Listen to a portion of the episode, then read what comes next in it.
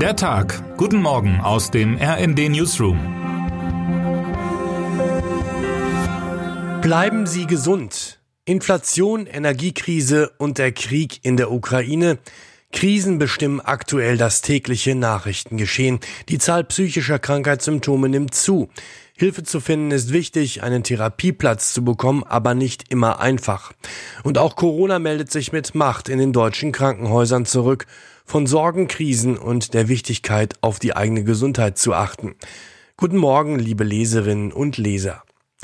Wie geht es Ihnen heute? Plagen Sie Sorgen oder fühlen Sie sich niedergeschlagen? Wenn ja, haben Sie jemanden, mit dem Sie darüber reden können? Bis heute ist die eigene psychische Gesundheit für viele Menschen ein Tabuthema und nicht nur nach außen. Vielen fällt bereits der erste Schritt des Eingeständnis, sich selbst gegenüber Hilfe zu brauchen, immer noch schwer. Gestern hat das Robert Koch Institut RKI eine neue Studie veröffentlicht, die sich der Frage widmet, wie sich die psychische Gesundheit der Deutschen in den Jahren der Pandemie verändert hat. Das Ergebnis depressive Symptome wie Interessenverlust und Niedergeschlagenheit sind bei den Befragten demnach zwischen 2019 und 2022 um 50 Prozent gestiegen. Bei Angstsymptomen zeigt sich ein ähnliches Bild. Überdurchschnittlich stark betroffen waren in der Befragung Frauen, jüngere Erwachsene und über 65-Jährige. Das RKI betont, dass sich mit den Befragungen nicht die Häufigkeit psychischer Störungen bestimmen lasse.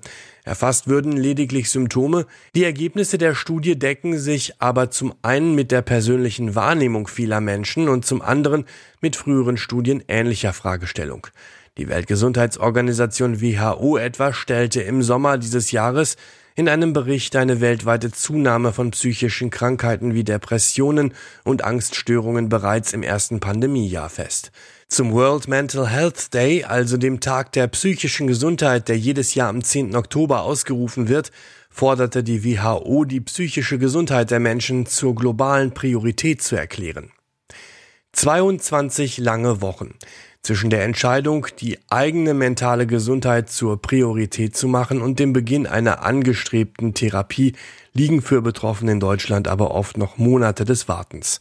22 Wochen sind es im Durchschnitt laut der Deutschen Depressionsliga.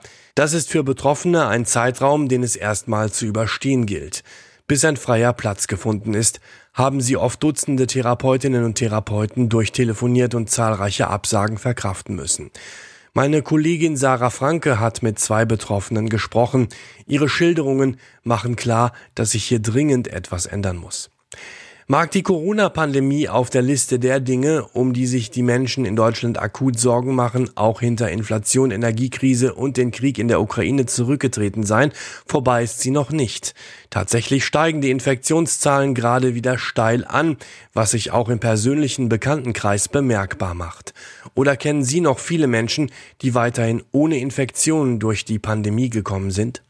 Erste Krankenhäuser in Deutschland melden jedenfalls angesichts der neuen Corona-Welle bereits, sie hätten ihre Belastungsgrenzen erreicht, wie mein Kollege Sven Christian Schulz berichtet. Und die Zahlen werden unter der aktuell vorherrschenden Omikron-Variante weiter steigen, sagt der Bremer Epidemiologe Hajo Zeb voraus. Problematisch ist das besonders deshalb, weil die Krankheitsfälle unter dem Klinikpersonal stark zunehmen. Allerdings sei die Situation besser als im Vorjahr, sagt der Leiter des Divi-Intensivregisters Christian Karagianidis.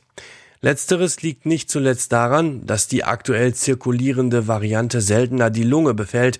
Sie dringt nicht mehr ganz so tief in den Körper vor, sondern befällt eher Zellen der oberen Atemwege. Das hatte eine Studie aus den USA Anfang des Jahres nahegelegt.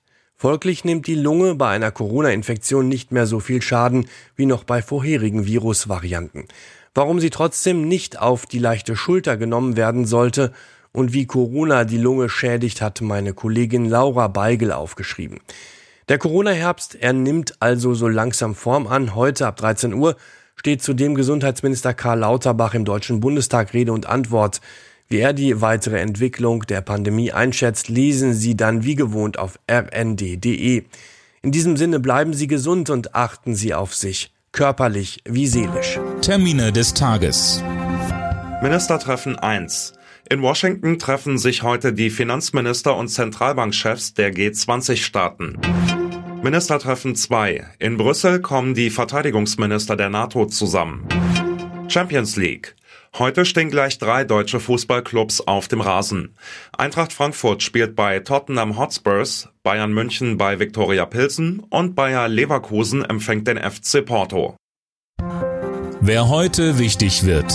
Bundeswirtschaftsminister Robert Habeck verkündet heute im Zuge einer Pressekonferenz die Konjunkturherbstprognose der Bundesregierung.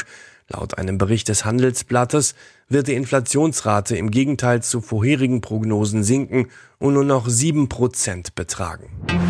Wir wünschen Ihnen jetzt noch einen angenehmen Tag. Text Paul Berten am Mikrofon Johannes Schmidt und Dirk Justes. Mit rnd.de, der Webseite des Redaktionsnetzwerks Deutschland, halten wir Sie durchgehend auf dem neuesten Stand.